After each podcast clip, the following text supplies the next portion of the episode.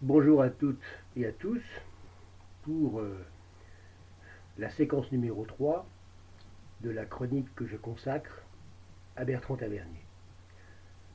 Dans la séquence précédente, j'en étais euh, resté au contexte social et politique de la première moitié des années 70 en France, et euh, contexte dans lequel s'inscrit le cinéma français de l'époque, et j'en avais terminé avec la polémique euh, avant tout euh, cinéphilique qu'avait euh, déclenché la sortie en 1974 du premier long métrage de Bertrand Tavernier, L'horloger de Saint-Paul. J'avais indiqué effectivement que cette polémique venait en grande partie du fait que Tavernier demande à Jean Orange et Pierre Bost de le seconder, de faire plus que le seconder hein, d'ailleurs, hein, de l'aider à écrire l'intrigue, le scénario de l'horloger de Saint-Paul. Alors effectivement, beaucoup de gens ont glosé euh, sur les raisons pour lesquelles euh, Tavernier euh, faisait cela. Hein. On est encore une fois dans la première moitié des années 70 où beaucoup de choses sont remises en cause. Alors Tavernier a choisi euh, ces deux scénaristes sans doute euh, à cause de son côté Don Quichotte, hein, euh, qui lui fait depuis une dizaine d'années, chaque semaine, tenter de réhabiliter un réalisateur, souvent américain d'ailleurs, qui, selon lui, et souvent d'ailleurs à raison, est injustement oublié. Mais il n'y a pas que cela. Il y a peut-être une raison encore plus fondamentale à cela. Euh, c'est euh, la nécessité impérieuse, aux yeux du jeune tavernier, du retour de l'intrigue. Parce qu'il faut bien savoir qu'au cours des années 60 dans le cinéma français, dans euh, la suite immédiate de la nouvelle vague, l'intrigue, l'histoire, hein, le principe d'une histoire, avec un début, un développement et sa conclusion, ce principe-là a été remis en cause. D'où d'ailleurs le développement de tout un cinéma euh, euh, expérimental. Et Tavernier était de plus en plus gêné hein, par cela. Donc en fait, euh, le fait de demander à Orange et Bost de le seconder, c'est une manière pour lui de revenir à l'intrigue, et quitte à revenir à l'intrigue, bah, autant choisir ceux qui lui ont donné ces lettres de noblesse au cours des, années 40 et, des années 50. Et puis de toute manière, il sait que Orange et Bost restent euh, des personnes et des professionnels de premier plan quand il s'agit de faire ce travail. Donc le résultat qui sort en 1974 s'intitule L'horloger de Saint-Paul, donc le premier long métrage de Bertrand Tavernier. C'est l'histoire d'un artisan lyonnais, horloger donc, qui s'appelle Michel Descombes et qui est joué par l'acteur euh, Philippe Noiret, qui mène une vie sans histoire, jusqu'au jour où il apprend que son fils Bernard est en cavale avec une amie, après avoir tué un garde. Et aux côtés euh, du commissaire Guilbou, qui lui euh, sera joué par Jean Rochefort, eh bien l'horloger de Saint-Paul va essayer de comprendre ce qui s'est passé. Et tout le film porte sur cette tentative de compréhension après coup. Le film est adapté directement d'un roman de Georges Simenon qui euh, a été écrit en 1954 aux États-Unis. Et euh, l'action euh, du roman de Simenon se déroule à Everton, d'où le titre, hein, l'horloger de Everton, Everton, qui est une petite ville des États-Unis, alors l'action se déroule également à Indianapolis. Mais Tavernier décide de situer son intrigue dans euh, sa cité natale, Lyon. D'ailleurs, euh, en faisant cela, il recourt au fameux procédé de l'équivalence qui était euh, tant décrié par Truffaut dans son brûlot de janvier 1954 alors Lyon, euh, c'est une ville extrêmement importante aux yeux de Tavernier pour bien des raisons. euh, ce qui fait que ce film-là est en partie déjà autobiographique.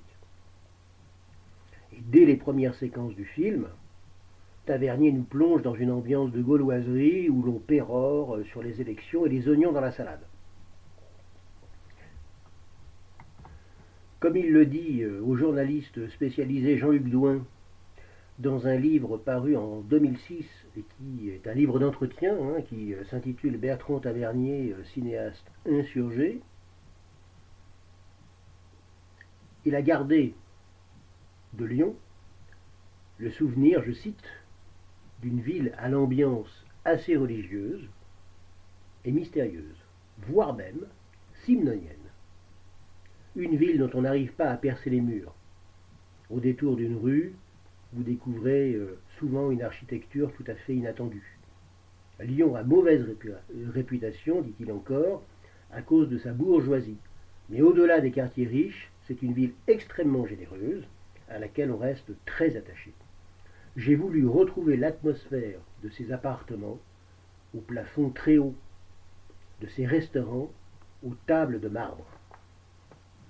Et pour retrouver cette atmosphère, Tavernier va refuser de tourner en studio, voire même à Paris. L'appartement de Michel Descombes, hein, qui se trouve euh, rue de la Loge dans le Vieux Lyon, traduit euh, cette espèce d'atmosphère euh, qui est celle de ces parquets qui craquent, si je puis dire. Alors très vite, on comprend que ce qui intéresse Tavernier chez Simon, dans son roman, ce n'est pas l'intrigue policière. Et on comprend que l'horloger de Saint-Paul ne sera pas un film policier. Si crime il y a, celui-ci a déjà été commis quand le, le film débute. L'identité de l'assassin ne sera jamais un mystère, c'est son fils Bernard. Et son arrestation ne sera l'objet euh, d'aucune scène d'action. Le choix même d'un protagoniste principal, Michel Descombes, le père, en quelque sorte extérieur au crime, hein, c'est l'une des, toutes grandes particularités du film, et très symptomatique de la démarche tavernienne, hein, qui euh, s'affranchit justement euh, délibérément des codes du cinéma de l'époque, hein, avec euh, ce personnage qui porte commentaire sur un événement auquel il n'a pas participé. donc l'idée c'est jusqu'à quel point vais-je décentrer l'action? Jusqu'à quel point ce qui en tient lieu reste toujours en périphérie de ma mise en scène? Donc, bah, comme le titre du film le suggère, hein, L'horloger de Saint-Paul, eh c'est un long métrage qui invite la spectatrice et le spectateur à prendre le temps du recul. Michel Descombes est, de ce point de vue-là, le premier protagoniste tavernien à se placer en retrait Hein, de sa propre vie, de sa propre existence, pour prendre le temps de la regarder, de l'écouter. Et en écoutant sa propre vie, au milieu de l'agitation euh, judiciaire, euh, médiatique, Michel Descombes prend conscience d'un manque auquel il n'avait jamais prêté attention. Celui de la connaissance, et je dirais même de la reconnaissance de son propre fils. Celui de leur compréhension mutuelle. Et le film va décrire son parcours vers quelque chose de plus en plus fort, vers un rapport de filiation réel, puissant et équilibré. Comme le dit euh, Tavernier euh, lui-même, toujours à Jean-Luc Douin, il s'agit d'un film sur les rapports père-fils, mais j'ai évité ce cliché qui veut que ce soit le vieux qui fasse la leçon aux jeunes, le genre Gabin sermonnant à Gabin un gamin. Donc le nœud de la question n'est pas dans un conflit de génération. Hein. Euh, personne n'a tort ou raison. Le film ne se place jamais, euh, par exemple, sur le terrain de, la morale. Personne ne fait la morale à personne, véritablement. Leur relation ne, se résoudra pas hein, à tous les deux dans la culpabilité ou le remords, mais dans une sorte d'acceptation entière, inconditionnelle de ce qu'est l'autre. Dans un premier temps, c'est à travers ses contacts avec d'autres protagonistes de l'intrigue, euh, extérieur à son noyau familial que Michel Descombes prend conscience de certains états de fait. En discutant avec une journaliste, plus tard auprès de Madeleine, son ancienne gouvernante. En fait, il commence à mesurer euh, tout ce qu'il ignore de son propre fils, toutes ces choses importantes qu'ils ne se sont jamais dites et qui ont nui très probablement à leur relation. Comme il le dit à Madeleine, en somme, tu le connaissais mieux que moi, mon garçon. Ici, l'essentiel n'est pas tant dans le contenu de ce qui se passe, de ce qui se dit même, que dans l'intention, pour se parler enfin et se dire les choses qui nous révèlent. Alors Michel Descombes passe également euh, dans euh, l'intrigue beaucoup de temps avec le fameux commissaire Guilbou, hein, euh, un personnage qui est de ce point de vue-là assez surprenant. Hein. Alors le, le, personnage était destiné dans un premier temps à François Perrier, mais qui finalement sera incarné par Jean Rochefort. En réalité, d'ailleurs, c'est surtout Guilbou qui parle, tout au moins dans un premier temps, alors qui énonce des vérités plus ou moins à droite, hein, euh, en direction de Décombes, sur le monde, la jeunesse et les enfants. Plusieurs moments du, film révèlent sa propre situation. Guilbou aussi a un fils, sensiblement euh, du même âge que Bernard, qui euh, lui aussi affiche dans sa chambre des slogans subversifs. Et pour justifier l'intérêt qu'il accorde à Bernard, au fils de Michel Descombes, il explique que, euh, comme on ne comprend pas ses propres enfants, on essaie de comprendre ceux des autres. En fait, on voit que chez les Guilbou euh, également, la communication entre générations est problématique. Elle semble même ne pouvoir se résoudre. Parce qu'ils acceptent de s'intégrer à un modèle de société immuable, ces deux enfants actent en quelque sorte leur renoncement à leur propre liberté. Et si l'horloger de Saint-Paul est un film politique, c'est bien dans la sévérité euh, du constat social qu'il dresse à peu près en permanence. Toujours euh, dans son entretien euh, avec Jean-Luc Douin, Tavernier cite le cinéaste américain Samuel Fuller. Il dit Samuel Fuller disait Il faut faire des films quand on est en colère contre quelque chose. J'aime la folie et la colère. Tavernier lui confie euh, qu'à ce moment-là, il était en colère, hein, effectivement, contre un certain confort, contre le manque de courage et contre l'autosatisfaction. Il dit encore à Douin le juge d'instruction de Lyon qui nous a prêté son bureau pour le tournage nous a raconté que près de 50% des parents dont les enfants étaient jugés réclamaient la peine la plus forte. C'est contre ces gens-là que j'ai voulu faire le film. Alors on le sait, hein, euh, Bertrand Tavernier n'a jamais cherché à dissimuler euh, ses sympathies euh, idéologiques, ce qui a parfois eu comme effet d'offrir une espèce de grille de lecture pas très construite, assez paresseuse, à ses détracteurs, pour lesquels son cinéma tenait d'un gauchisme simpliste. Je précise d'ailleurs qu'après la sortie du film, Tavernier et Noiret recevront des lettres ou des coups de fil, anonymes bien sûr, d'une grande violence. En attendant que l'on adhère ou pas aux engagements du cinéaste, ou même simplement à la pertinence des sujets qu'il traite, bah, il y a une chose quand même qu'on est obligé de reconnaître, c'est que chez lui, les choses ne sont jamais aussi évidentes, hein, elles ne sont jamais aussi limpides. Et l'une des forces de son cinéma réside justement dans cette façon de faire un cinéma certes politique, mais, dans lequel toujours l'humain demeure, et demeure dans toute sa complexité les personnages de l'horloger de Saint-Paul ne sont jamais de simples allégories ou les vecteurs désincarnés d'un discours idéologique. Ils sont des personnages de chair, incarnés, qui doutent et évoluent. Le commissaire Guilbou, par exemple, ne se réduit euh, pas à la figure classique, attendue, du flic besogneux. C'est un homme lettré, plutôt bienveillant à l'égard des gens. Et ce qui fait la profonde humanité du film, c'est euh, en, parallèle l'attitude du père vis-à-vis de son fils. On pourrait pourtant se poser la question de savoir pourquoi Michel Descombes, s'il aime tant son fils, ne cherche pas à le raisonner ou à le convaincre de plaider les circonstances atténuantes, lui qui a été arrêté. Mais il est ici question avant tout de principe et de fidélité. L'essentiel, c'est de saisir l'autre dans son intégrité, dans sa vérité. Et Michel Descombes n'a besoin d'aucune explication rationnelle pour faire le choix de soutenir son fils envers et contre tout.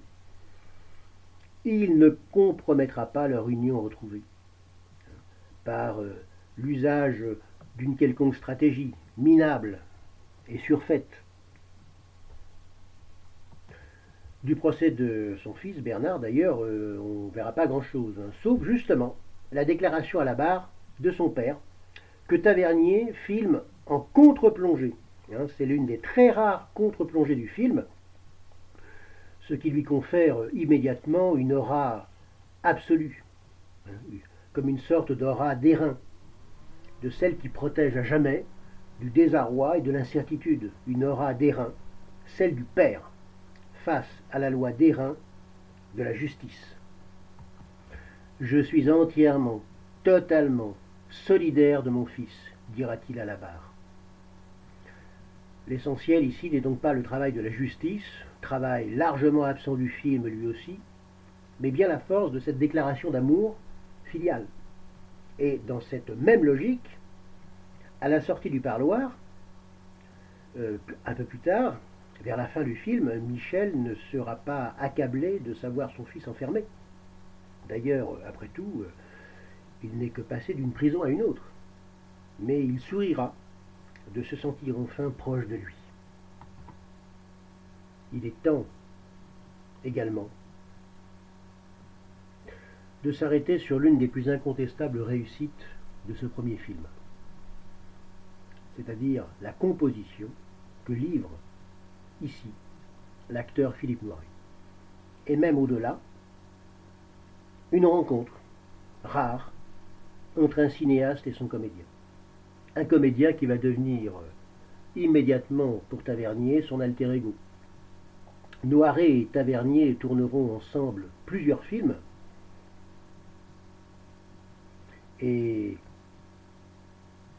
Tavernier avait écrit euh, le rôle de Décombes pour Noiret, qu'il ne connaissait pas encore, parce qu'il l'avait vu dans un film de Georges Franju euh, qui s'intitule Thérèse d'Equerou. Et dès leur rencontre, les deux hommes s'entendent admirablement. Euh, Tavernier d'ailleurs a toujours insisté sur leur communion d'esprit, euh, des indignations similaires, leurs affinités électives, comme il le dit très bien. Noiret participe activement au financement du film, qui est difficile. Il ne faut pas oublier que la plupart des films de Tavernier vont rencontrer une difficulté immédiate qui est celle de leur financement. Donc il, il participe au financement du film, surtout, il comprend très vite l'importance de l'évolution de son personnage. De cet homme un peu pâteau, voûté, étouffé, que l'on découvre au début du film, à cette dignité sûre d'elle que l'on aperçoit dans les derniers plans du film, Noiret va littéralement euh, déplier le personnage de Michel Descombes et ainsi lui conférer euh, toute sa grandeur et son ouverture au monde. Car l'horloger de Saint-Paul, bah, c'est bien en quelque sorte l'histoire de la renaissance d'un homme. Un être éteint, indifférent au monde, dans un premier temps, presque comme un fantôme, soumis aux règles d'une société qui l'étouffe, et puis un être qui s'éveille peu à peu à travers quelques gestes qui semblent anodins.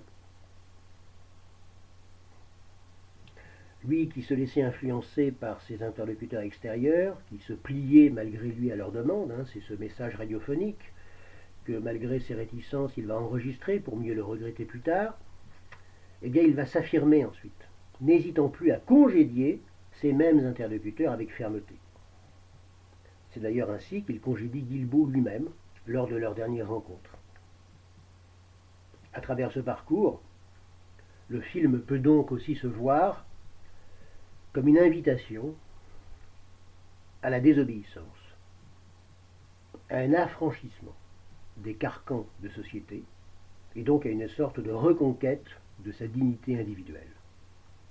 C'est pour cela que les détracteurs du film à l'époque de sa sortie, qui ont considéré que celui-ci affichait une sorte de filiation avec euh, la vieille qualité française, comme il l'appelait méprisamment, se trompent. Certes, dans l'horloger de Saint-Paul, on a des personnages bien dessinés à l'avance, assez typés. On a un penchant pour le mot d'auteur qui est évident, dû à, l'écriture de Orange et de Bost. On a une construction scénaristique, filmique, qui ne laisse euh, aucun espace à l'imprévu au cours du tournage. Pourtant, il ne s'agit pas d'une simple restauration. L'attention aux lieux et aux choses, l'importance accordée au temps qui passe, l'absence de motivation, psychologique ou politique, au geste du jeune criminel, la structure même du film, qui est bâtie sur une double poursuite, où personne n'est jamais vraiment l'ennemi de personne, mais qui fait que le policier n'obtiendra pas ce qu'il cherche de l'horloger, et qu'on ne saura jamais vraiment si l'horloger obtient ce qu'il cherche de son fils. Tout cela fait de l'horloger de Saint-Paul, au contraire, la description ouverte d'un monde clos et qui signe ainsi l'originalité d'un cinéaste avec lequel il faudra désormais compter. En fait, sans véritable discours politique, le film se développe d'abord à partir des doutes et des désarrois d'une époque où les générations euh, ne se comprennent plus, où les règles de vie sont remises en cause sans être remplacées par rien de véritablement concret, de repérable. Eh bien vraiment que Tavernier ait été capable d'adopter le point de vue du père et non celui du jeune, sans pour autant passer pour un vieux con, c'est non seulement une prouesse en soi, mais c'est la marque d'un regard singulier qui est capable de saisir tout simplement dans ses contradictions l'ensemble du corps social sans prétendre par ailleurs détenir de solutions toutes faites. Dès son deuxième film, l'année suivante, en 1975, Tavernier manifeste ce qui euh, désormais sera euh, une de ses constantes, sa marque de fabrique, à savoir changer de registre à chaque nouvelle réalisation. Et ça, c'est la dimension hétéroclite de son cinéma. Après un film contemporain, un film d'époque. Après une chronique du quotidien, un film en costume. Après un film d'intériorité, presque de grisaille, un film extraverti et beaucoup plus spectaculaire. C'est que la fête commence. Mais que la fête commence, finalement, compte une histoire assez similaire. C'est celle d'un homme vieillissant, saisi par le doute sur lui-même et sur sa relation aux autres. Simplement là, il s'agit désormais du régent Philippe d'Orléans et non plus d'un artisan horloger euh, des bords du Rhône. Mais l'un comme l'autre apparaît euh, comme euh, décalé, presque déboussolé face à une époque qui change et qui suscite une grande incertitude. Ce qu'on peut dire, c'est que cette deuxième réalisation donne à Tavernier l'occasion de montrer une maîtrise mieux affirmée de la mise en scène, notamment euh, de commencer à donner libre cours à son goût pour les mouvements euh, de caméra. On peut dire en fait qu'en dépit de ces différences de ton, de ces différences de sujet, avec l'horloger de Saint-Paul, que la fête commence, conforte tout simplement les supporters comme les détracteurs du réalisateur.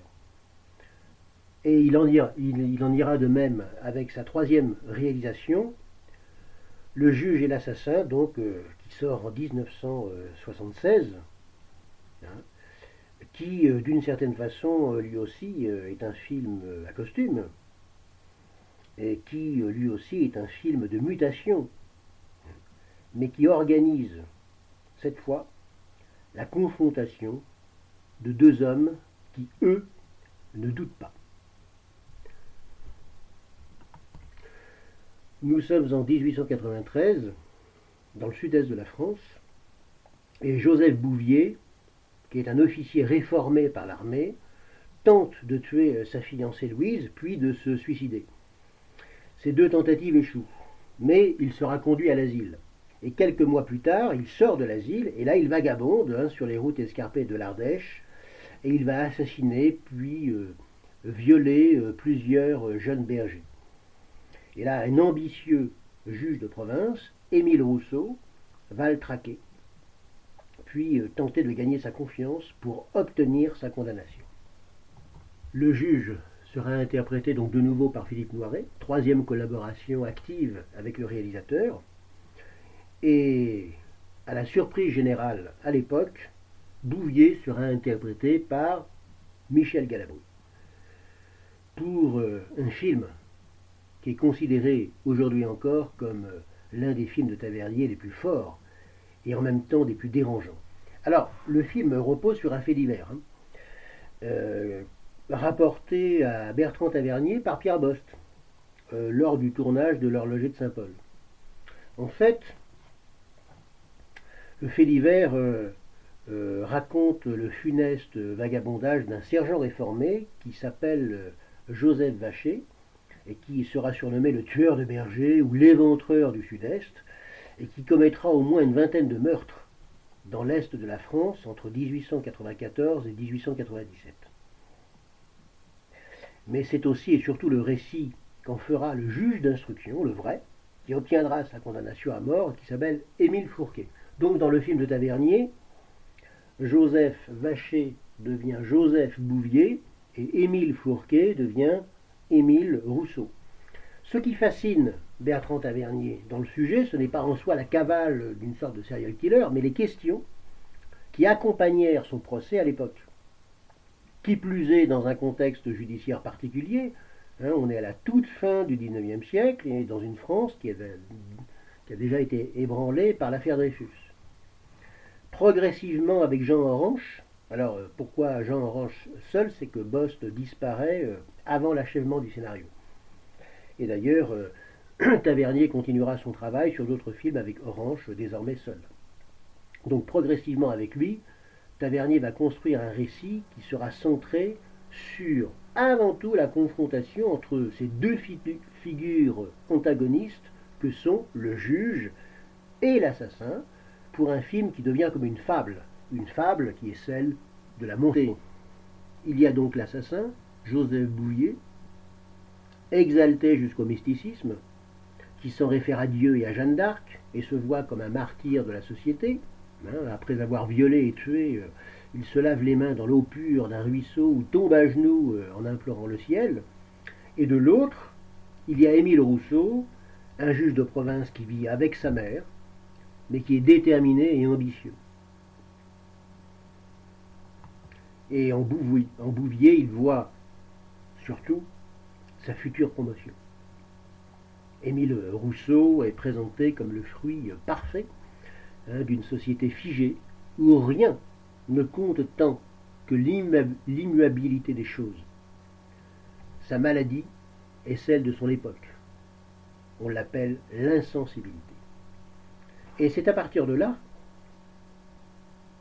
où Le juge et l'assassin est un film vraiment perturbant, euh, qu'il est très difficile de réduire à quelques analyses. Et d'ailleurs, à la sortie du film, en 1976, nombre de chroniqueurs ont, semble-t-il, avant tout reproché à Tavernier le trouble dans lequel il les avait jetés. évidemment, ça aurait été beaucoup plus euh, confortable de voir en Bouvier un simple esprit malade, une espèce de tumeur sociale à éradiquer, et puis de saluer le juge comme un bon garant euh, d'un ordre public euh, heureusement préservé à la fin du long métrage. Mais Tavernier ne fait pas dans le prêt-à-penser. Et la meilleure preuve, c'est ce qu'on appelle le panneau final du film, hein, l'un des derniers plans, où on voit un jeune enfant, le dos au mur, et un texte qui dit ceci. Entre 1893 et 1898, le sergent Joseph Bouvier tua 12 enfants. Durant la même période, plus de 2500 enfants de moins de 15 ans périrent dans les mines et les usines à soie. Assassines, avec un point d'exclamation. Et ça, ce panneau final, ça va être beaucoup reproché à Tavernier, alors qu'il vient simplement rappeler que les victimes de Bouvier ne doivent pas occulter celles infiniment plus nombreuses de la société qui l'a engendrée. Alors ça, c'est une prise de position qui est très 70 et que assume le jeune Tavernier euh, absolument. Et d'une certaine manière, ce qui déroute le plus justement dans cette histoire, c'est la sensation que Bouvier n'est pas condamné à mort pour ce qu'il a fait, mais pour ce qu'il est, pour ce qu'il représente c'est-à-dire une menace à l'ordre établi. Bien plus embêtante, agaçante que les scènes de meurtre, d'ailleurs particulièrement furtives, il y a donc ces scènes de repas, de réception dans le bureau où des notables profitent froidement de leurs privilèges et discutent de ce qu'il serait bon de faire pour les préserver. Littéralement suintant de mépris pour tout ce qui n'est pas de leur monde, ils opèrent cyniquement en dénigrant d'éventuels témoins. Y a-t-il quelque chose de plus bête et borné qu'un témoin disent-ils? Ou encore en ironisant sur la prédominance de la situation sociale sur le droit à un procès équitable. C'est un pauvre, il n'a aucune chance, disent-ils encore. Ou en envoyant des représentants de l'ordre brûler les ouvrages de ce dangereux activiste nommé Émile Zola. À l'arrière-plan, d'ailleurs, sur des affiches qu'on entre, on aperçoit au détour d'un travelling ou sur la une des journaux, la reconstitution de Tavernier appuie euh, l'atmosphère d'antisémitisme et de lutte des classes qui traverse un pays prêt à basculer. Et de la même manière que dans Que la fête commence, celui-ci s'achevait dans une ambiance de révolution, les dernières séquences de du juge et l'assassin assument quant à elles leur côté d'insurrection en montrant un peuple prêt à en découdre avec les injustices dont il aura été depuis trop longtemps victime. Et à cause de cette référence à la commune, en plus du panneau final, les détracteurs du film vont taxer de nouveau Tavernier de travers gauchiste comme si ce qui refusait un simplisme devenait de façon binaire un simplisme antagoniste. Sauf que si Tavernier n'a jamais dissimulé euh, ses sympathies de gauche, euh, on peut lui reconnaître une habileté redoutable à opérer dans son film par euh, des contrepoids successifs. En effet, à peine notre empathie incline-t-elle du côté de Bouvier qu'une séquence vient nous rappeler l'ignominie de ses crimes et sa fondamentale perversion. D'ailleurs, le titre du film n'est pas le juge ou l'assassin, mais bien le juge et l'assassin. Et de dire cela, c'est même une formule dans laquelle on pourrait concentrer tout ce qu'on pourrait euh, euh, par ailleurs rétorquer aux détracteurs du film celui-ci ne, se résume pas à une alternative, à l'obligation d'un choix entre l'un et l'autre. S'il y a un juge et un assassin, semble nous dire Tavernier, c'est bien qu'il y a des jugés et des assassinés, des asservis et des méprisés. Il faut aussi parler de l'esthétique du film. Alors là, esthétiquement, le juge et l'assassin marquent une sorte d'accomplissement hein, euh, supplémentaire dans le cinéma de Tavernier, qui aborde pour la première fois le format large, avec une vocation toujours chez lui à la fois plastique et signifiante. Alors, il suffit de prendre le, cas du générique du début, hein, euh, qui, au détour de zoom arrière ou de panoramiques euh, latéraux, résume le personnage de Bouvier à une silhouette qui est perdue dans l'immensité des décors naturels de l'Ardèche. C'est-à-dire qu'en quelques images, le cinéaste a, avec une économie de mots totale, traduit la profonde solitude du personnage, son incapacité à s'intégrer dans un monde qui lui est hostile.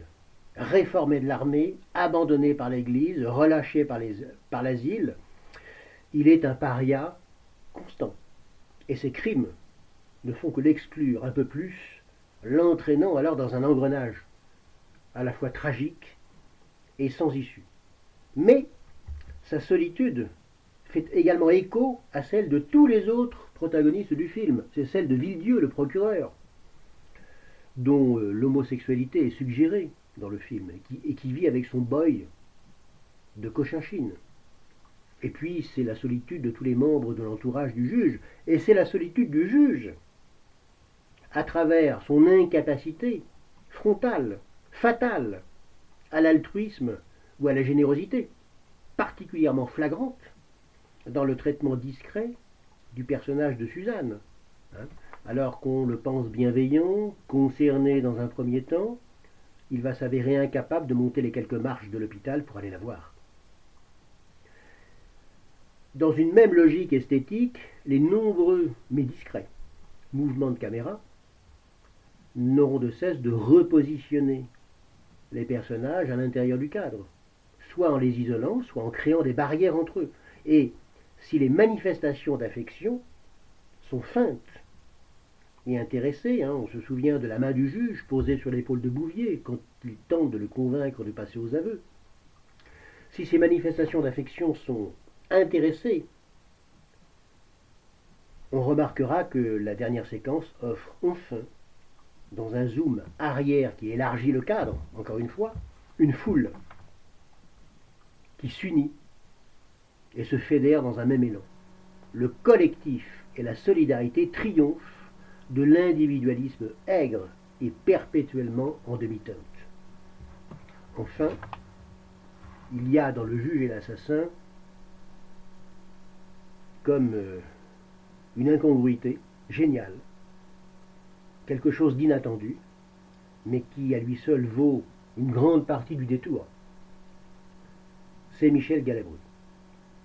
Michel Galabru, euh, que l'on n'aura jamais vu euh, aussi grand acteur que dans ce film. Pour information, il faut savoir qu'en 1976, la même année, hein, Galabru tournait également Le Chasseur de chez Maxims, La Grande Récré et Le Trouble Fesse. Inutile de vous dire que rien dans ses choix de carrière ne le prédisposait donc à accepter de tourner euh, un tel film avec un jeune réalisateur à l'évidence iconoclaste. Et pourtant, c'est l'évidence absolue. Avec euh, son visage rugueux, sa gouaille presque enfantine, ses yeux rusés, mais aussi ses éclats soudains de colère qui noircissent son regard et le rendent inquiétant, imprévisible, il est Bouvier incontestablement, dans toutes ses contradictions, dans toutes ses dimensions, entre le cocasse et le tragique. D'ailleurs, dans son autobiographie euh, intitulée Je ne sais pas quoi dire, Galabru attribue euh, tous les mérites de ce choix, alors carrément audacieux de casting, comme d'ailleurs les mérites de la direction de son jeu, à Tavernier, décrivant le rôle comme un cadeau béni qu'il n'avait pas spécialement euh, mérité, mais qui lui a permis de découvrir euh, en lui euh, des dimensions qu'il ne soupçonnait pas. Alors, que ce soit ou non euh, une vraie modestie de la part du comédien, c'est un fait. Il s'agit du rôle de sa vie, qui sera d'ailleurs couronné d'un César lors de la deuxième édition de la soirée en 1977, incontestablement sous, sous un tonnerre véritable d'applaudissements. Et face à lui, Philippe Noiret poursuit euh, sa collaboration avec Tavernier en explorant, après le personnage de Michel Descombes, après celui du régent Philippe d'Orléans, un nouveau registre, tout aussi complexe, tout aussi intéressant pour lui. À la fin du film, on indique qu'il y avait plus de 70 000 badauds éructant à la mort lors de l'exécution de Bouvier. Alors déjà à la fin du 19e, des voix s'élevaient pour tenter d'abolir la peine de mort, mais euh, elles ont échoué face à la force de cette même opinion publique. Et il faudra attendre 1939 pour que les exécutions capitales cessent d'être publiques. En 1976, année de la sortie du film, et en 1977, quelques semaines après, donc cette sortie, plusieurs condamnés pour meurtre d'enfants seront euh, guillotinés. Alors en octobre 81, la loi euh, abolissant la peine de mort en France est promulguée. Alors évidemment, sans aller jusqu'à dire que le juge et l'assassin y est pour quelque chose, il a toujours été dans le projet de Tavernier de faire des films, non pas des films à thèse, mais de faire des films susceptibles, même à leur modeste mesure, de contribuer à un débat public sur un problème de société important. Et en livrant un exemple historique, témoignant de la complexité des choses, irréductible au raccourci sanglant de la guillotine, Tavernier nous livre dans le même temps un long métrage qui conserve encore aujourd'hui toute sa puissance et même tout son trouble. À très bientôt.